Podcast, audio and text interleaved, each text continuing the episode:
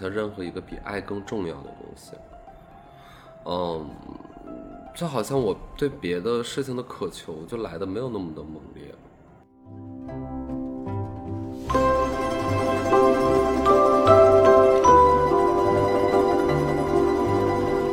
为什么快乐就得是一天？嗯，就是为什么小朋友一年只能去两次迪士尼，或者一次？就他为什么不能住在迪士尼里？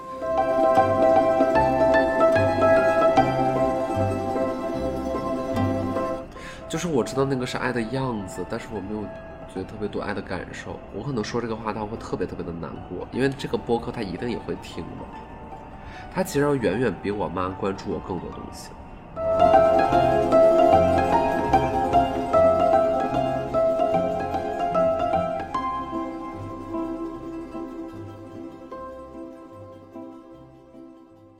大家收听由人物杂志出品的播客节目《是个人物》，我是节目的主播姚璐。我们这一期邀请到的嘉宾是姜思达，想请姜思达给人物的听众朋友打个招呼。嗯，Hello，人物的朋友们，大家好，我是姜思达。最近我们请到思达的契机是思达在 X 美术馆做了一个名叫《爱我》的展览，展览是在六月十二号开幕，然后会一直延续到八月十五号。我去看了，是一个嗯很有意思的展览，然后主题是爱我。我觉得我想先请思达介绍一下这个展览的缘起，包括说这个主题的选择。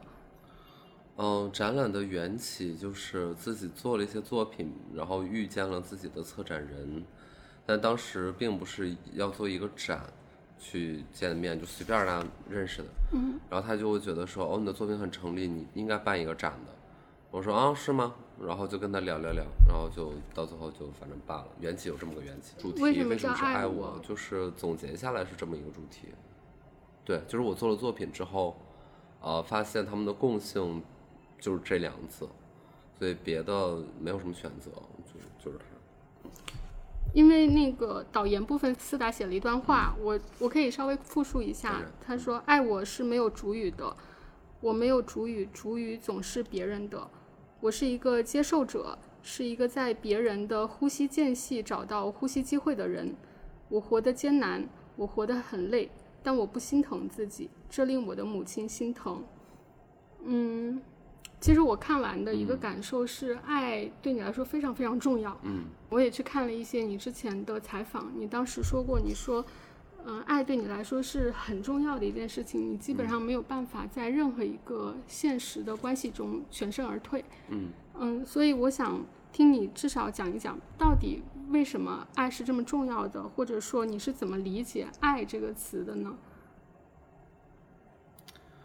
就是这个世界上重要的事情非常多，但是我其实无法想象任何一个比爱更重要的东西。嗯，就好像我对别的事情的渴求就来的没有那么的猛烈。嗯嗯，因为别的一定程度上是可以靠经营和设计和计算去几乎摸到那个答案的样子嘛，但是爱似乎就在我面前特别失效。就是你越缺什么，越想要什么；你越没有办法，你你越觉得它珍贵。嗯，就是好像你特别需要知道对方的星座和此时此刻的恋爱小攻略一样，就似乎你特别需要知道这个。但是，即便我不相信这些啊，我我还是很，只能说，嗯嗯，它对我来说太陌生，所以就特别渴求。呃，没有什么别的别的说法和原因。嗯就这个事儿。嗯，那我们比如说从爱的源头初始的感受谈起，当然我不知道这是不是一个过度的解读，就是我看你的微博头像是你姥姥抱着你，嗯。然后我看那个照片的感受是那个婴儿是很幸福的，就是嗯。给我直观的感受是这样是子，他被抱着，享受一种纯然的被爱的感觉。对，我我不知道这是你最开始的对爱的感觉吗？嗯，甚至到现在，我我是一个很需要跟别人有肢体接触的人。嗯就我是一个非常非常想要，比如说，啊，我们很久没见了，就是要张开双臂去抱抱，然后 OK，今天谁不得不要走了，我们张开双臂去拥抱一下，就是我我好像特别需要这个，所以现在很多事情的选择和它呈现的样子，其实都是一种，嗯，怎么讲呢？嗯，可能都是在向你的过去暗示一些什么东西，就可能它确实是你曾经经历过的最好的体验，即便你现在离开这张照片，你无法回想起当时发生了些什么。甚至面对这个照片的时候，你仿佛在看一个陌生人，就没有人会对着自己的童年照，或指着他的鼻子说：“OK，这就是我，这就是当时的我和我当时正在想些什么。”你是一点记忆都不会有的，就很让人羡慕。嗯，就我我看我看曾经的自己就很让人羡慕，所以我也不知道为什么就是会在记忆里面出现那么大的一片空白，因为明明。比如说像高中啊，甚至大一大二啊，就是这种时间段是离自己更近的。但是当你进入到一种，呃，类似创作的状态，或者说类似一种呃更感性的状态，或一种酒神的状态，就你在这个过程里面，好像他们都不存在，你就一定会跳到一个最原始的、最最古老的的的的家庭环境，嗯，的那些记忆里边。呃，我没有办法用特别理论化的方式去分析它的原因是什么。也许弗洛伊德更擅长这件事儿。嗯嗯，你刚刚说那种更酒神的状态，比如说大学时期，是说，嗯，我的理解是你你那个时候开始去审视你的生活了吗？还或者过去童年是你不需要审视的？是因为当你在开始进行一点像创作的过程，嗯，多半是先看自己吧。因为你不可能就是瞬间把自己的想象力能够移植到和自己的生活完全不相关的地方，嗯，我暂时还没有这么强大的想象力，所以有很多创作者他在第一时间回想的都是自己曾经的故事，写自己的家庭，写自己见过的女人，写自己见过的男人，嗯，多半都是从个体经验出发的，所以。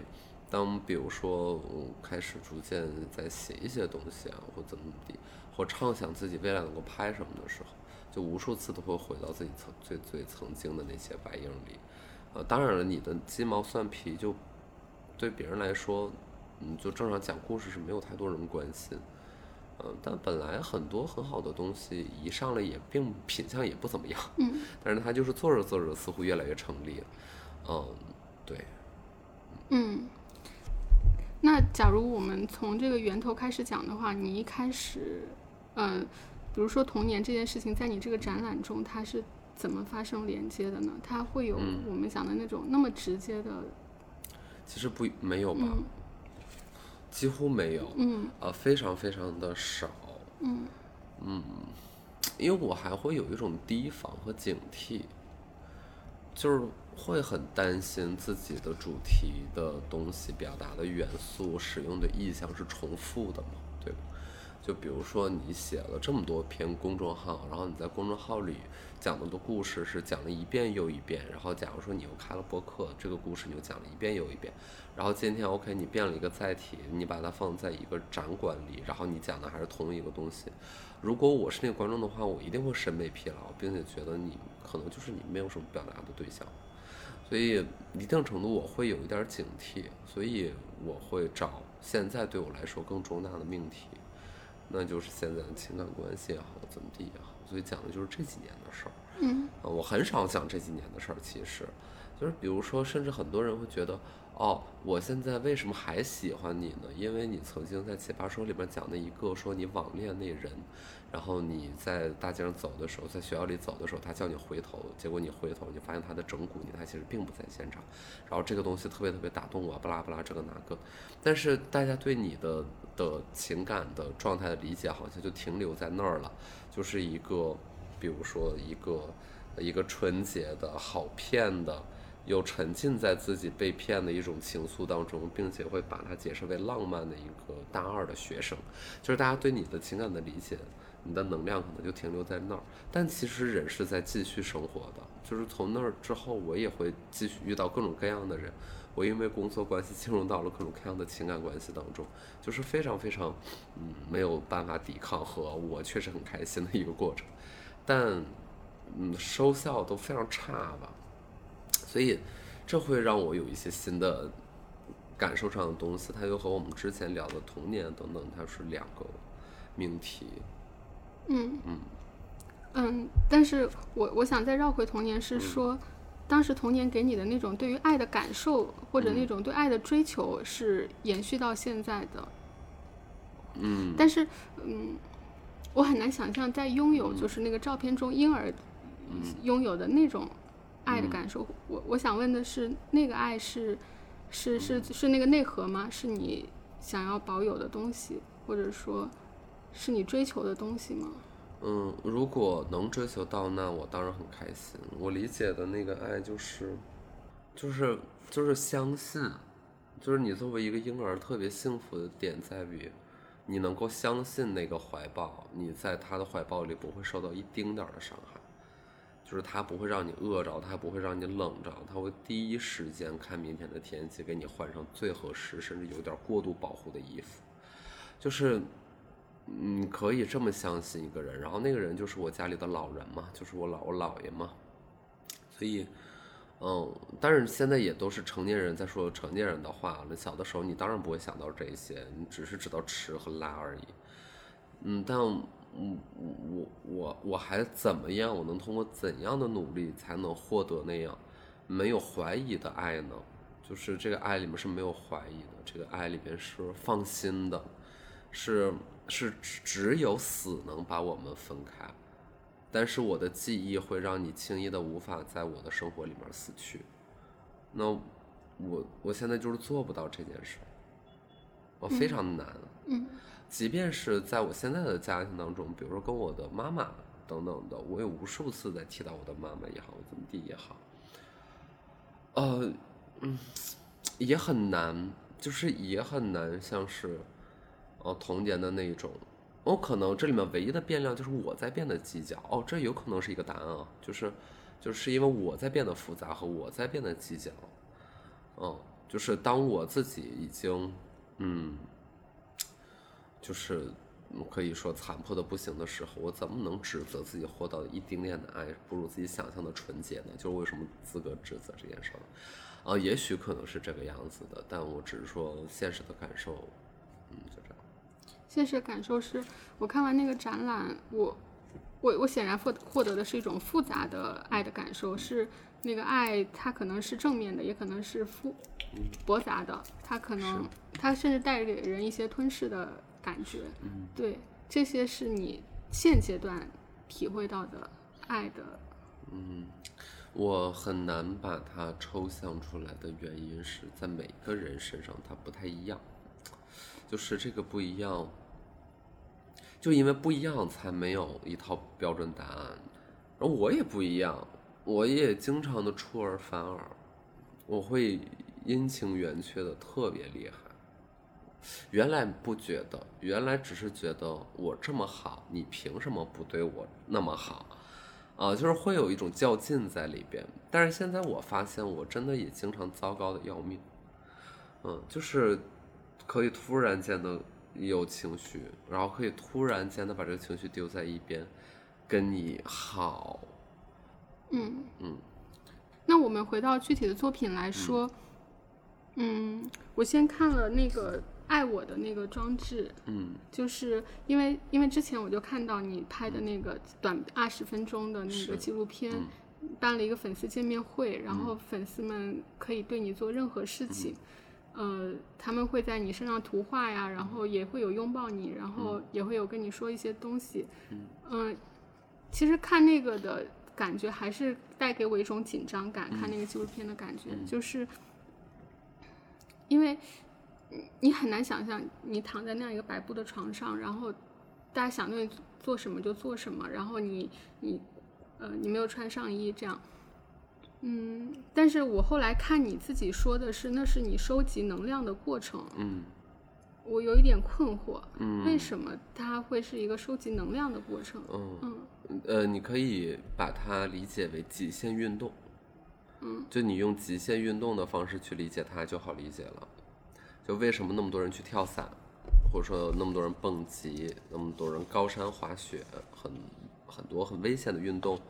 哦、这些人愿意去做，因为他会觉得日常的庸碌的生活是没有什么意思的，所以他需要偶尔来一个极大的精神的刺激，才能够 feel alive。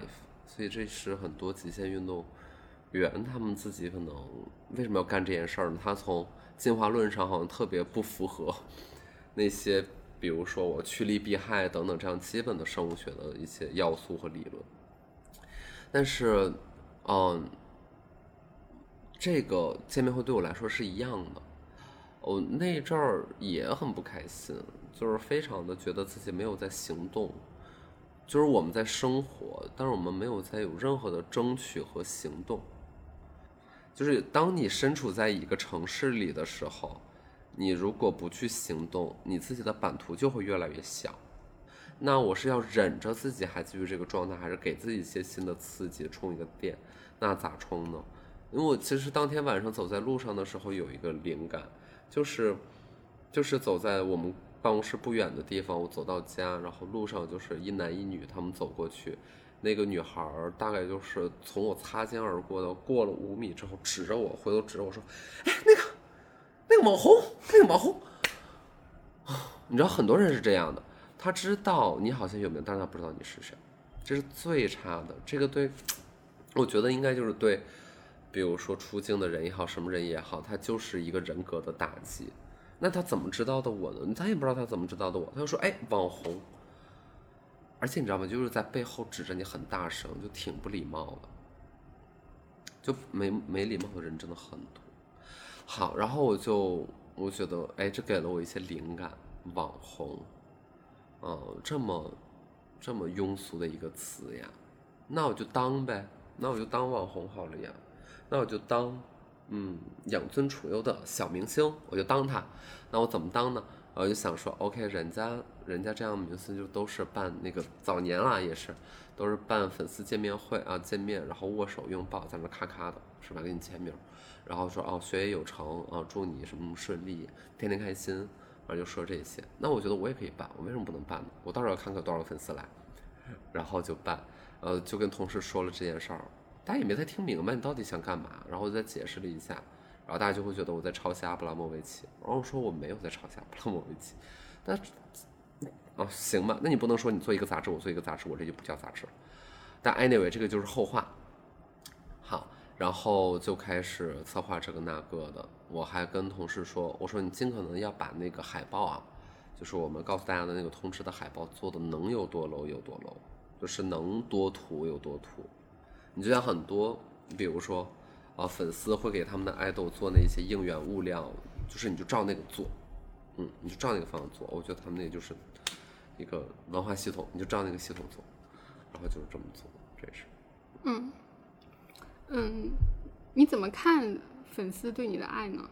那些人还是抱着，嗯，在场那些人，我觉得是抱着很大的对你的爱来的。是，嗯，我觉得有很有很就就经常会有这样的问题，呃，就比如说你在不在意他们呀？你在意他们什么呀？呃，他们喜欢你什么呢？你觉得他们对你的意义是什么呢？就类似吧，对我来说这些问题类似。然后我我嗯我现在会觉得。它是一个场，就是你看你今今天制造的是什么样的场？其实本质上就是和人和人之间的关系，就是大家在呃酒五星级酒店的大堂的酒廊喝酒的状态，就是和脏街喝酒的状态不一样。哪怕都是喝酒，哪怕还是同样的这两个人，对吧？他在那个大堂里，他可能就是稍微啊注意一点形象，他也不会东倒西歪，他他喝酒也不会喝的那么猛，他不会刚刚这样喝。但是你在脏街就不是这样的。所以那个场是什么很重要，我就能够意识到这个问题是，即便同样一帮人，但是大家比如说在节目里面看我是怎么样的，和在公众号留言是怎么样的，和在现场出现在我的面前的时候，在我身上雕龙画凤是怎么样的，同样一个人他的状态完全不一样，因为我今天的场是不一样的，今天这个场我就像是一个实验室或手术台上的一个人。我在我在一个仪式里，那大家自然也会进入它，所以这个就很难用，这是粉丝对我怎样的爱去抽象去去去描绘。那比如说我讲这样的现实，你觉得它算是怎样的爱呢？就是在最后的十五分钟，我提示大家最后十五分钟，然后我就不说话了，我就开始坐了起来，然后我就眼睛环视，环视着在场的每一个人，然后结果就是从这一刻开始，没有人在上前，所有人都在面对我默哀，就是没有人说话哦，没有人笑，没有人拍照，这里面不乏有刚刚进来的人，但是没有人拍照。没有人说拿着手机，因为之前就是大家都这样拍，你很正常嘛。然后没有人拍，我就这么看着他们，他们就这么看着我。就像我面对对面这个背景墙的这八盆绿萝，这八盆绿萝也就这样看着我，就这样十五分钟。所以我想问一下大家，就是大家觉得这算是什么爱呢？你很难说，对不对？就通这个特别微妙，它其实就是看你这个场合是长成什么样的，嗯。嗯，我想到这个展览的主题，它的英文名是 “fuck me”。嗯嗯，对，为什么呢？嗯，我倒是挺感谢你愿意很直接的把这词说出来的，因为其实很多人在跟我聊这个嗯展览的的的这个英文名的时候，倒不是因为我觉得他有多高的素质，他平时不说脏话，而是他本能的先自己不敢说，尤其当他知道我在面对一个公众性的平台的时候，或者一个什么。呃，即便我知道我的受众都是成年人，也没有什么未成年的时候，他还是要先给自己，呃，阉割这么一刀。然后，嗯，当然了，有的时候我也会这样，所以我我也嗯怪不了别人。不过我只是很简单的像你刚才能够非常直接干脆的把它说出来，表示感谢和钦佩。嗯，为什么是 me？嗯，就我觉得特别顺，在我心中，就是我原来本来就是。还想说要不要就都是这个，比如说爱我和命之间怎么组合？你可能他们也不是中英文的翻译的对照关系。我们不是 love me，不是。对，呃，不过如果我牵强的把他们 link 在一起，大家就会去思考，就是他有的时候文字的组合会给人带来一些多一样多一些的反应。就比如说我叫爱我 love me，他说嗯中英文是吧？啊，这个词儿我都认识，对吧？就是这样的。但是爱我里面说说嗯。为什么是这个词呢？啊，它跟身体有什么关系呢？然后他就开始在反思说，哦，跟身体可能确实是有挺多关系的，但是完全是这样吗？你知道吗？就是他开始在思考，然后我就会觉得简单简简单单的四个字就让大家有这个思考，我的效果已经实现了嘛？虽然我也不指望大家有多少思考。但是我自己认为啊，首先，呃，我这不是一个投机取巧的标题党啊，就是我自己认为他们之间的关联很强。然后，当我不能特别直白的在一个中中文的语境里边，就是讲中文的这种，呃，这个骂人的词汇的时候，那我就只能折中，这也是其中的一个原因。嗯，另外就是我觉得，就一定程度，我觉得他们美好吧。就都很美好，嗯，就一个特别，呃，就当你在讲爱的时候，大家都把它想象的非常精神层面，嗯，就把它想象的非常的，呃，那个形而上，啊，但它又不是，我它真的不是很形而上的东西，我不觉得，嗯，我觉得它跟身体的关系非常的强，嗯，它跟你穿什么衣服关系都非常的强，你在散发什么气味，你在。用什么样的目光注视对方，这太重要了，这怎么会不重要呢？嗯，对，所以我我我会觉得把他们放在一起是天经地义的，Yeah。对，但是我我看到爱我和 me 的是呃那个关系的时候，我当然我还是形而上的在思考它，我觉得很妙，但同时，嗯，我你刚刚说的其实更多的是美好的部分，就是爱和性是连在一起的，他们是很美好的，但是。我我的一个感受是，爱带来的感受是非常非常复杂的。嗯，就像 fuck me，它在英文中它也可以是一句表达我现在很糟糕的一个语气词。对，嗯，我想，我想你这么追求爱，就是像你说的，它是你最追求的东西，但同时它一定会带给你很多，嗯，有很多高峰的体验，但是它也有一个糟糕的感受。那个糟糕感受不会阻止你追求这件事情，是吗？会。会，嗯呃，就那会儿我还来就没有办法去想该不该追求些什么别的。那会儿我一般会想我要不要追求生命，就是，嗯，我我是很容易受到大忌的人。然后我不是一个特别容易康复的人，即便我第二天看起来还行，但也许是非常非常痛苦，很容易进入到痛苦的状态，然后就会咒骂曾经获得那个所谓的高峰的体验。我现在可能还能平静，但是也只是面对两年前的高峰体验，我现在说 OK，我能平静了。但是比如说，就当我一年前的时候，我是无法饶了他的，因为凭什么送上了高峰却一定要下来呢？就是为什么你觉得够了呢？我觉得没有。当然，我说的这个你指的是很抽象的一个，可能除了我之外的所有的他者，这个世界，哦，上帝，就是为什么？为什么快乐就得是一天？嗯，就是为什么小朋友一年只能去两次迪士尼，或者一次？就他为什么不能住在迪士尼里？所以他必须得制造一个你不可能每天住在迪士尼里，因为你在那里面无法过好你的你的一生，你你做不了任何的东西，你还是怎么怎么样的？游乐园就只能去玩一下，然后玩一下你就又够了。你就想追求更刺激的幼儿园，呃，幼儿园去，游乐园，嗯，我就很很难过这件事儿，嗯。你期待你的人生是一直住在迪士尼的吗？就是理想中的，嗯，那怎么对比呢？对呀，这又是一个难题了。嗯，我觉得人还是知道。我今天有没有过满满的幸福的一天的？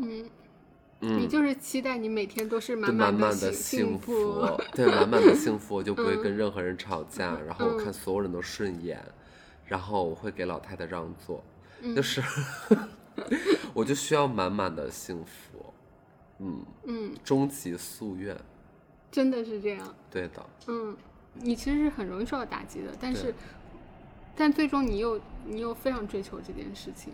这个是一个本能一样的东西了，是吗？对吧？是吧？嗯。因为就是觉得，可能也是年龄到了。我曾经不太想这个事儿。嗯。我现在会讲非常非常古老的价值观，就是我觉得年龄到了。我觉得，你想，我已经快三十了，然后好久好久没有稳定的情感关系，然后我现在没有的话呢，我之后可能也会比较难，就是也没有那种所谓的你早晚会遇到的，你就是不存在这个东西，你就当安慰你会那么说，但是你不能够保证明天的你比今天的你更幸运，所以我就是会觉得。哎呀，原来有可能是自己孤孤单单一辈子的，对吧？你很害怕这件事情。嗯，很害怕。嗯，对。很传统的感觉。非常传统。我就是一个传统的东北人，大家不要对我什么过高的期待。嗯。嗯，皇后是这 X 美术馆姜思达爱我个展的一个。一个设计，一个非常有趣的设计，就是每天会有一个皇后来跟你现场配对，其实相当于你把 Tinder、把探探这些软件的交友功能变实体化，大家可以按 like、按 dislike，同时按了 like，你们就可以一起去 room B 发生一些什么。对，嗯，首先我想知道是为什么你想把这件东西搬到线下，嗯，然后你也用。Tinder，你你用这个社交软件带给你的感受会是什么？OK，嗯，搬到线下的原因是，其实皇后是更重要的。皇后这两个字要比配对这两个字重要。就是坐在那儿的皇后反而是有主动权的，即便它看起来是平等的，我们都面对这样的按钮，但是你是游客，你不知道会发生什么。你在那排队排很久，一定程度上你不太会给。皇后按一个我不喜欢你，就不太会。虽然也有过这个情况啊，但我觉得这样的游客也比较有意思，观众很有意思。那坐在那儿的皇后，她其实是可以摆一个更高的姿态，说来，嗯，我看看你，我审视一下你。我为什么要做这件事呢？全纯是过干瘾，因为我一直在被，我我反而是反过来的，就是我在情感市场上的地位是非常非常被动的。就很多人会对很多人觉得我一定是谈恋爱很厉害的人，或者是我一定是不缺人的人，或一定是就他们可能会有刻板印象，他们觉得你上语言类的节目，你在家就是大吵大嚷一二三的那一种，就是他们会妖魔化你，就我觉得很好笑，就是就是就像我之前采访柳岩，就柳岩被妖魔化说，会有很多人觉得她穿着泳装上街，就是他会真的会啊，就是真的是这样吗？就是我在家会不说话，然后他们就会觉得说，OK，你在感情里面一定是很厉害的，我怎么地，完全不吧。所以我就知道我不是这样的，我知道我在情感市场里面都是被动的。呃，实话来讲，我似乎每一段分手都是被人甩的，就是 怎么才能这样？然后我就想说，那过过干瘾吧，我们这一次当做一个主动的，主嗯，主人，嗯那这个主人他就要有权利，所以无论是在外面配对的权利，还是进到 room B 里面，他可以随时把这个人赶出去的权利，我就需要这个权利。其实我就是要感受这个权利。然后居然大家觉得这个作品非常好玩，就很多人玩的很开心，不亦乐乎。然后也有这样的观众，他连续三天来，就是为了看每一天不同的皇后，就是很神奇。嗯，然后对，所以嗯，缘起就是我为什么要干这件事儿，就是因为这个。嗯，然后我自己在社交软件用，就是用啊，嗯但是觉得，就是为什么那么多人配不上你，但是他们却那么自信，就是这个感受特别特别的明显，特别特别自信。因为我在这样的软件上，我有两三个账号，我每个账号的性别都是不一样的，有男有女，然后我就什么都看，我觉得太有意思了，太好玩了。然后就很多男的，就是哇塞，这个其实私下就很好聊，就是很有的聊，而且有的东西都不用聊，就是你下载了，你看一下就知道了，就就知道他什么样了，嗯。特别可笑，嗯，而且就很多人没有礼貌的，嗯，你从中的乐趣是什么呢？就是也许有些人能认识变成朋友，嗯。也确实做到了，嗯。嗯，他是能让我交到朋友的，嗯。因为我工作环境里交不到朋友，我只有同事，然后出去的工作就属于基本都是一面之缘。就是你的那个边界，你要想办法把它扩开。因为我觉得好无聊、好孤单呀，回家干嘛呢？对吧？这个社交软件有给你带来真正的爱情的体验吗？嗯，有的，嗯有，当然有。嗯，我其实之前谈恋爱有的时候都是软件上认识的，嗯嗯，但是结果聊着聊着发现，哎，中间共同好友很多。嗯其实有的时候它就是吸引力法则，不嗯对，这个词儿也不太准确，但是反正大概就那意思吧。嗯就是就是比如说你每次你你比如说你这两个人物在你面前，然后你就是对这个人更顺眼，然后你就划了他，结果你跟他聊天，你就会发现哦，似乎你们的圈子是更靠的，就有的时候他就能通过一个简单的 profile 呈现在你面前，呃，那你完全不是你世界的，其实几张图片能够说明这个问题了，你就也跟他也不会建立什么情感关系，嗯对，挺挺有用的，嗯。嗯，总的来说，嗯嗯嗯，展览展览其实很多作品，包括说思路不能断，嗯包括爱我，包括皇后的这个设计，其实。嗯，它给我的感觉都是好坏参半的，嗯就是它带给我的情绪感受，我嗯都不是一种纯然正面的感受。嗯但是躺下这个嗯作品，我觉得是带给所有人嗯，很正面的很舒服，很舒服，很正向。然后，因为那是去年夏天你发过一条微博，就是让大家来朝阳公园跟你一起躺着，是，然后很多人来了。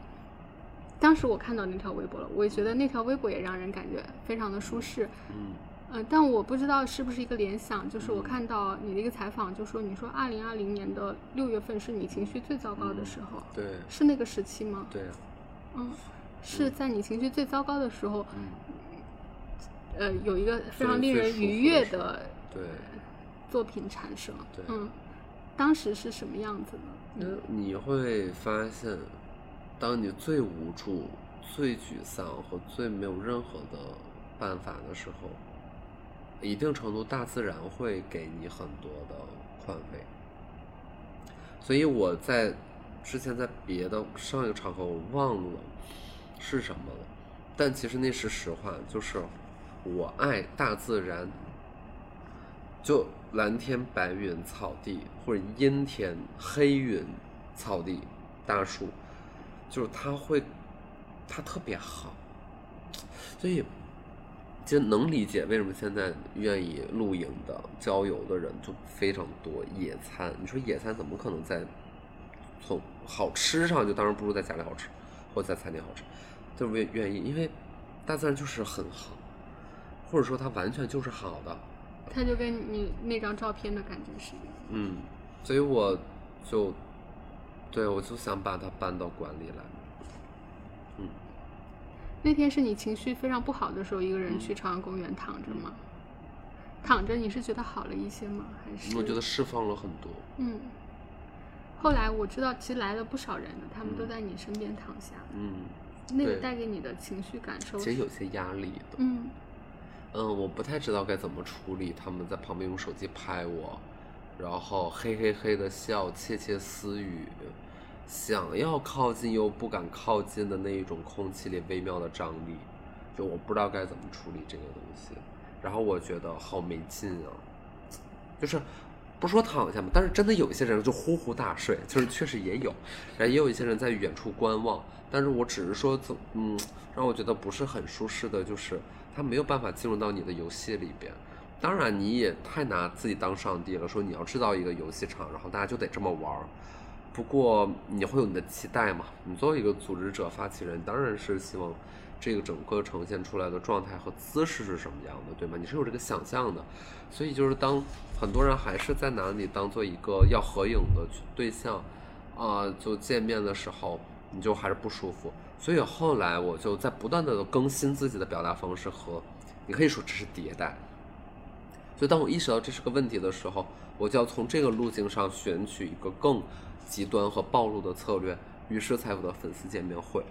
所以其实他从我的思考就是上，就是一个脉络的东西，其实就是顺着一条线，就是我和他人之间的关系在不断的往下摸。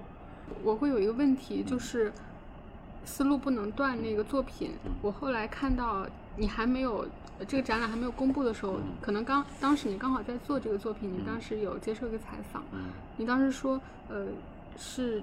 呃，记者就会问你说：“你，你，你用情绪去生产你的作品吗？那你怎么？你等情绪来的时候嘛？你说不，你说那个时候你在尝试着让自己在一个有情绪的环境下，你把自己关在那里面，你喝一点酒，然后你让自己产生情绪，你去画那个三乘三平方米的，嗯，我想问的问题是，情绪都是重要的吗？嗯。”你为什么非要逼自己产生这个情绪来完成这个作品呢？其实没有很逼，嗯，因为首先那是一个架空的环境，那个环境切断了外界联系，你就容易产生情绪。就是你没有办法外观的时候，你只能内观，对吧？那你内观的时候肯定是情绪呀，嗯，所以就是它会很自然的产生，它是基于我的一个设置，就是我把自己架空了。架空在哪儿，那我就我就很自然的这个情绪就会来。第二是情绪会不会过度？嗯，这是我的风格，就是就是我不是在用理性去做创作的，我创作里边有理性，但是不多，嗯，更多的就是情绪和满过载的情绪，因为它对我来说是一个很重要的超凡的体验。就是别的不太是，有的人可能会通过极端理性获得超凡体验，也许吧。但是我特别坦诚，我这个人就是要通过极端的情绪 drama 的东西，castasy 这种东西就获得体验。那我怎么制造呢？那比我说我把关自己关起来行不行？那就就这么做。嗯，那其实跟那个粉丝见面会也是类似的，它也是一次极限运动。对，你想两三个小时。你的情绪是有变化的，你且不说你有没有情绪了，因为你要再细究的话，就是我我真的看这视频，我才惊呆了，我的眼泪能在眼窝里面蓄起来。嗯。啊，然后大家也是，什么人都有，而且我我的，嗯，这个我觉得可以讲，因为不涉及到他个人形象。就是我从什么时候开始调动起情绪呢？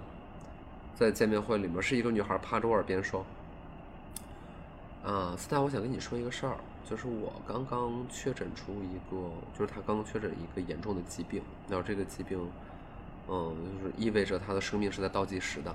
就是他说我刚刚确诊了这样的一个疾病，但是我昨天晚上呢就搞了一个男人，我靠，那男的有点不好，然后是一个特别，你要从外形来讲是一个特别可爱的小姑娘，胖胖的，然后。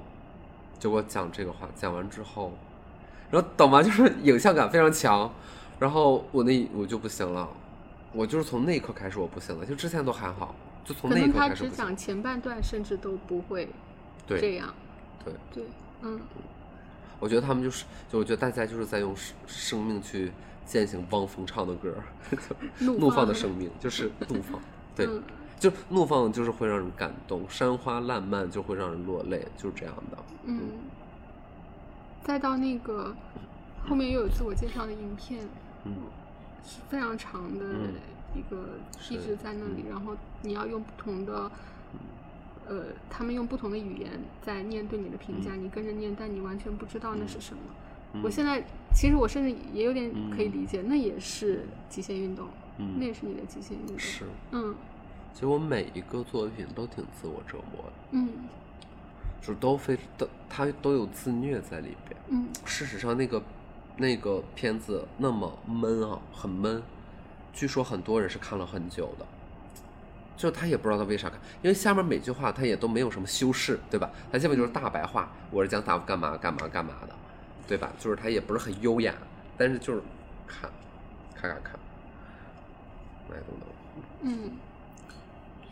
我我去看了一些，去看了这个展览的人的呃那个评价，包括他们在微博上，其实大家很有印象，可能是看了很久，他们很有印象是你谈到你爸爸的部分，嗯，就是大家，我我记得我也是看到这部分的时候，我停下来，他还是出现了，或者他还是很重要的，你爸爸还是很重要的一个，嗯嗯，一部分在这个展览里面，嗯。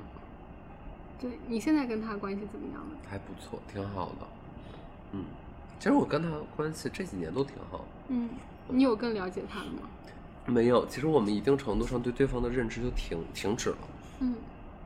而且我觉得这一生，就有的时候我想到这个会比较难过，就是我会觉得一生我们的对对方的认知也都不会加强，或者说有实质的变化。我觉得除了他正在变老，我也正在变老之外，就是。不太会有什么变化，就我们的故事无法更新，因为他需要交流，他需要认识，他需要，对吧？嗯，那这个就会有点遗憾。嗯，他会带给你爱的感受吗？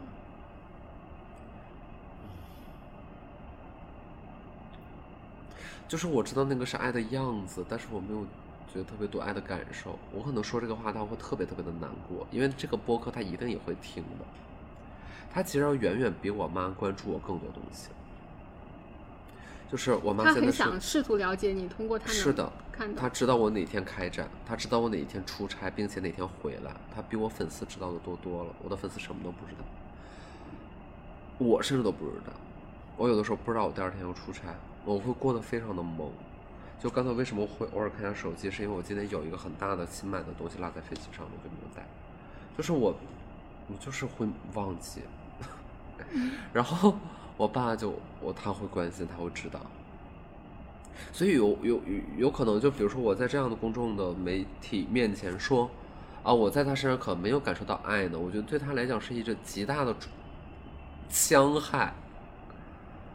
嗯，就是我一定程度上我也应该像。别的那种被采访者用一种囫很囫囵的方式去介绍和家人之间的关系，嗯，我们还不错呀，嗯，我觉得他可能有他的方式吧，嗯，我觉得随着我长大呢，我渐渐理解他更多。就这种话谁都会说，但那你想，他不是真的，嗯嗯，他不是真的，真的就是我知道那是爱的样子，但我没有爱的感受，嗯，但我不怪他这个事儿，我不怪他，我觉得他已经努力到这个程度了。可能就是太多原因导致，你你再怎么跳，你也没有办法跳到对方那个山崖上了。就是你们这两个大陆的板块已经拉的有点开了，你还能看到对方，但是你实在跳不过去了，对吧？嗯我的父亲会很认真的给我讲职业，他觉得我应该往哪个方向发展，他觉得这个节目反馈好，你应该继续做。嗯那家长们都是这样，就是他觉得这个好，就就该继续弄，啊，但说的也没有错，嗯，我就嗯，所以他其实非常关心我这些东西，然后呃也讲很对的话，他是一个很聪明的人，嗯，但是，哎，我不知道，我我我我想的问题可能是，嗯，嗯比如说当我去分析我自己时，因为我跟我妈妈很亲密，我会想我妈妈怎么塑造了我，怎么定义了我，怎么影响了我。但是后来我常常会想，是不是其实是残缺的部分更、嗯更定义了我，嗯是我不了解的那部分，嗯是更定义了我。嗯。我我不知道你会这样想这个问题吗？嗯，残缺的部分会让你有所需求，就是你这个需求会在别的方面继续投射。就是我看不到这一片大陆了，就是它离我远去了，那我该抓住下一个是什么呢？对吗？就是你一定会有一个。就比如说，为什么有的时候我在情感关系里边，我对年龄大一点的人是有依恋的？就一定程度上，我想当然会跟，我会觉得在我的童年里面，我父亲缺位这件事是有关系，或或就是因为这个之类的，就是有的时候你不得不这么想。嗯，然后比如说你不安全呀，你需要爱呀，你现在表达的所有的这个出发点都是因为你曾经缺太缺了，然后就进入到非常陈词滥调了。来吧，让我们介绍一下各自原生家庭的这个环节吧，就是非常陈词滥调。嗯，不过就当你再去研究它的时候，那那就是这么个事儿。就就是他不至于让你骂自己的家庭骂一辈子。我觉得这答案不是这个，就是我们认为谈论原生家庭，它的陈词滥调指的更多的是我们到最后把所有的结论和和负面的一股脑的推给自己的家庭。我觉得这个是错误的，这个是那就说明你啥都干不了，你你很废。你没有办法向前走。对，就你不要那么废，所以你要你要强大，但是你不能否认他们在给你影响呀，他们在让你有缺失啊。那我的缺失就属于在父母不在一起的时候，我我在周内我跟我妈在一起，她说我爸坏话；我周末我去见我爸，他跟我说我妈坏话。所有人都对方的眼中，对方就不是人。然后我在回家的时候，我或者我在跟外面跟我父亲在一起的时候，我还得哄着当事人双方，并且一定程度上，在我也情绪稍显激动的时候，试图把对方的话递过来，然后我就是像是两个敌国之间的信使，然后我是他们的孩子，我当然很难过呀。然后如果就这件事儿会导致，比如说我现在对他们有各种层面的误解也好，或者说有我不能够像他们想象那样完成他们眼中我的使命也好，就是 please don't blame me，不要要求我，嗯。嗯，嗯，就是这样。就好像说，我我感觉，当然这可能也是一个陈词滥调，就是当我们成为一个大大人之后，嗯你你没有办法，即使是从亲情层面，你也嗯没有办法获得那种纯粹的爱的感受了。嗯对，嗯哎然后很多人可能听听到这儿，他会觉得说：“哇，你俩傻，才知道没有啊？我们早都知道了，我们早都知道这个世界上没有什么纯纯粹的爱了。就哎呀，现在还在这琢磨这些呢。但是对吧你就是在琢磨，我就是在琢磨这些，并且嗯我还是期待。嗯，嗯那我怎么办？嗯那我怎么办？对吧？嗯你就说啊，我作为小镇青年，我得成为一个做题家，我才能翻身。然后你今天告诉我说，哎，我们那个素质教育，我们早都不做题了，你还在那做题呢。那你问一下小镇青年，那你说他不做题怎么办呢？就得做题呀、对吧？我觉得，我觉得我也是一样的。我觉得你瞧不起我归瞧不起我，但是你不要阻止我继续这样做，并且把它变成艺术。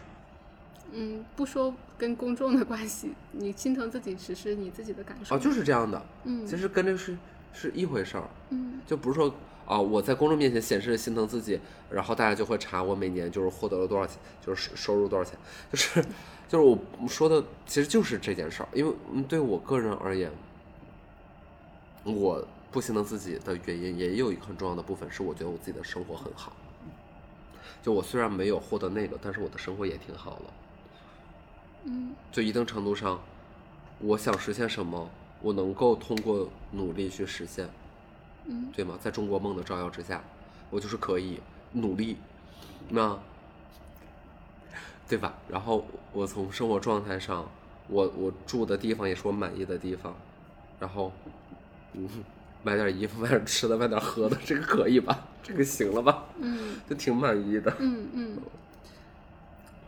就像你刚刚说的，其实你说好像就像小镇做题家，你想要做题，你想要获得那个爱，但同时我也看你说过，其实你自己另一方面，你觉得你自己是很勇敢的，你并不是在暴露一些，仅仅是暴露脆弱。嗯那其实是不是某种程度上说，嗯、你也是有一个安全感在的，你才能去做那些极限的挑战和运动。因为我知道我在为了什么，并且他们都是在被修饰的，就是一定程度，就我还是能够控制。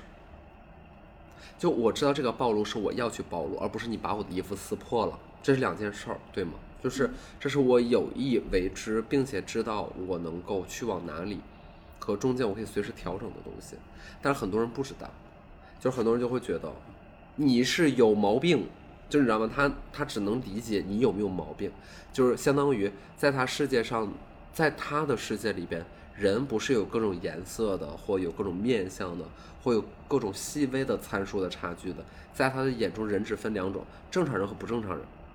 嗯，嗯，到现在这个展览已经开了这么久了，你自己最，你你你最特别的感受，或者或者它带给你一个真正刺激的时刻是什么呢？到现在，嗯我觉得还没有出现，我还在等。可能没办法比较，但是它嗯。跟做节目，嗯。去录一档节目，或者你自己嗯。做一档节目，嗯。跟你去拍一个短片，嗯，这个展览它的感受是很不一样的嘛？做这样一件事情，不一样吧？嗯就是，就是我觉得他更赤裸。就是很多人会觉得，比如说艺术也好，或当代艺术也好，是非常抽象的，摸不到边界的，没有任何抓手的，不知道从哪儿看的，看完之后也不知道你丫在说什么，就是你知道，有很多人感受是这个。但其实我觉得我的作品非常直白，首先很直白，哦，但也具备可看性，所以它跟我其他的内容相比和作品相比，我认为它是更赤裸的、更直接，就特别特别直接，特别特别隐私，特别特别暴露。嗯别的反倒倒不是，节目我能剪，节目我也录过太多了，我知道什么该说，什么不该说，对吧？然后，嗯，被被别人采访，那是按照别人的采访思路走，那也不是我自己很主观的想要走的方向，嗯，别的就没啥了呗，就对吧？嗯，包括你开始做播客嘛，嗯，对，就是它都是变得那个自我袒露的程度是越来越高的。嗯嗯哎，我觉得好好玩儿。就当你自己都开始不要脸的时候，别人也不会说你些什么了。就是这所谓的不要脸，是可拿自己那点小破事儿当事儿了。然后你会发现，原来这个东西在这个世界上有这么多共鸣啊！就大家真的很关心你的驾校考的怎么样，和今天这个老师有没有对你发脾气，就是然后会关心这个关心那个的，就是很多你平时不可能在节目里面去聊的东西。哦，我觉得哦这个太好了，这个博客太好了。嗯，我都很难想象那下一个东西是什么，就是它没办法超越这些东西的我不知道放松的或者自由的程度。嗯，嗯你要说放松自由，这个播客就是太自由了，嗯太放松，而且我是有意要放松，连放松都是可以被制造的，嗯，嗯你录的时候确实是很放松。非常，嗯嗯，而且是我大概近十期以来就都是一条，一条过。嗯，我之前有的时候因为突然间进了电话也好，还是说实话，有的时候开场也存在，我开了一分钟，我怎么都觉得不太对劲儿，就是不在点儿上，人不太对劲儿，不是说说的不流畅，还是怎么的，就不太对劲儿，我就把它卡掉，重来。其实这个经历是有过两三次的，非常不愉快，非常非常不愉快。就是相当于今天高考了，然后每道题有提笔忘字，就是特别难受。然后，但是这几期就就都是一条，嗯，对我看，即使看文字稿都能感觉到那个是很流畅的，嗯甚至它是完整的，嗯它是甚至有点呼应的。嗯嗯嗯 是，嗯，很好玩儿。嗯，最后一个问题，嗯，就是，嗯，我看到你是说，呃，平静开始成为你的关键词，嗯是从二零二一年吗？还是二零二零年？嗯嗯，其实我从刚刚录的这个过程的感觉，我不觉得你很追求平静这件事情。嗯对是。那这个平静带给你的这个平静就是表面上看起来，那有的时候我也知道你说的那句话，嗯，我忘了我是看什么时候又看到了自己说那个话的，就是我很难总结，因为一方面我在创作上需要一个高强度的情感的释放和诞生，从释放到诞生到破灭再诞生，呃，这是我需要的，但是人这样会，我觉得会死的很快，就是很可怕，就是你一定程度还得控制一下。就是你知道这个世界上还有一个东西叫做家庭的责任，你需要去承担，然后公司的发展你需要去考虑，就你不能太永远把自己关在你说我在那个八天七夜里那个房间，我多开心啊，我多激荡啊，我也太激荡了吧，然后又在那里边哦想想想写写写画画画，我到哪儿都说在那儿是多么多么的幸福，因为他就是那么那么的幸福，但是我不能永远在那儿。那我回来之后的状态是什么？就是当我情绪不能再激荡和我现在一定程度上，就不是说我有意控制，而是说我为了去变成一个正常人，那我该怎么办呢？就是平静。平静的表象是去公园、躺草地、划船等一系列户外那个 运动，然后速度不要特别快，嗯，然后吃想吃的东西，不要特别纠结它的热量或怎么怎么地，见想见的人，然后想拒绝的时候就拒绝。但我不知道为什么这要统一在平静里。但爱那我，我只是说一下我现在的生活状态。然后我真的能不计较很多的事情，可以不计较，就是很 let it go。因为我会发现，当我计较的时候，好像只有我一个人闹心，别人都不闹心，别人都不闹心，并且这个地球转的好好的。就我放弃，我放弃计较的时候，这地球也照样转的好好的。好像很多事儿自然能推成，就不用自己在那揪着自己的后领子，然后就是说要怎么地怎么地。我原来也是那样的，而且当时还有一个很重要的原因是我不相信别人，我觉得我就是最专业的。但这个说话有点贱，不过那一会儿就在，因为一定程度你作为一个公司老板，你要承担这个角色的，你不得不觉得自己是最专业的，对吧？现在发现不是啊，你作为一个老板，你不用同时你是最专业的呀，对吧？嗯，你就是好好当老板就可以了。对呀、张小龙也不见得就是会懂懂那些那些东西吧，就是你不能因为他是老板他就怎么的，所以，我嗯现在我能认了，嗯所以我就愿意把事儿给大家去做，然后大家就是。大家特别开心，然后说哦，我获得了成长，然后我呢，我获得了平静，我就是特别好，开心。那在这个平静状态下，就是创作会少一些，是吗？嗯，我最近就没有啥，我这一个多月没创作，我这一个多月就是驾校了，就是考驾考驾照，出差录这个录那个，播客，没啥了，好像是，似乎没啥了。但是我感觉你过不了这样的生活太久？嗯嗯，就总有一段一个时间我会生气的。这期节目就到这里，感谢姜思达跟我们分享关于爱的复杂感受。思达在 X 美术馆的展览也将持续到八月十五号，有兴趣的朋友可以去现场体会思达对爱的阐释。也欢迎听众朋友们在评论区与我们交流。咱们下期再见，拜拜。Let it be me. Don't take this heaven from one. If you must cling to some.